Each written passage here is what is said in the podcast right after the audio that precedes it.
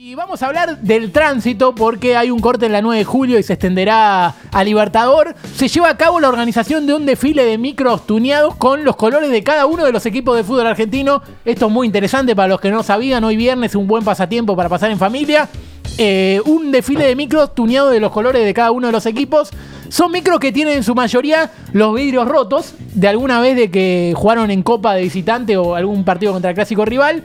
Y se vende merchandising, por ejemplo, se vende una manopla de esas de béisbol con el número 7 que cuando Carlos Latancio hizo así en un estudiante de gimnasia. Sí. Y también se venden parches para ojos eh, de los que hace, ¿cómo se llama? Pablo Pérez. ¿Se acuerdan de los que se puso Pablo Ah, Pérez? Ah, bueno, sí. están los manteros todos vendiendo parches para ojos. Cuando los de River le llenaron el micro de. Claro, de piedra. claro, exactamente. Y lo último que quiero decir es que los micros hacen un recorrido que termina cuando doblan en Monroe.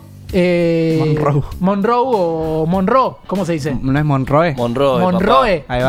Bueno, bueno cuando porteño en, en Libertadores, en Libertadores y Monroe, que es donde apedraron a los jugadores de Boca en aquel partido de la Copa Libertadores. Sí. Bueno, ahí hay un atractivo evento que varios hinchas se pusieron en posición y les dieron eh, almohadas con formato piedras y pasan los micros con los vidrios rotos. Y el que emboca más adentro del micro gana. ¿Juegas? Es un juegazo, así que el que quiere se Qué puede raro que anotar todavía no haya salido en Juegos Juegos, alguna página de eso. Bueno, ese es un juegazo, lo propongo acá en Pica en Punta y se está haciendo en este momento en la 9 de julio.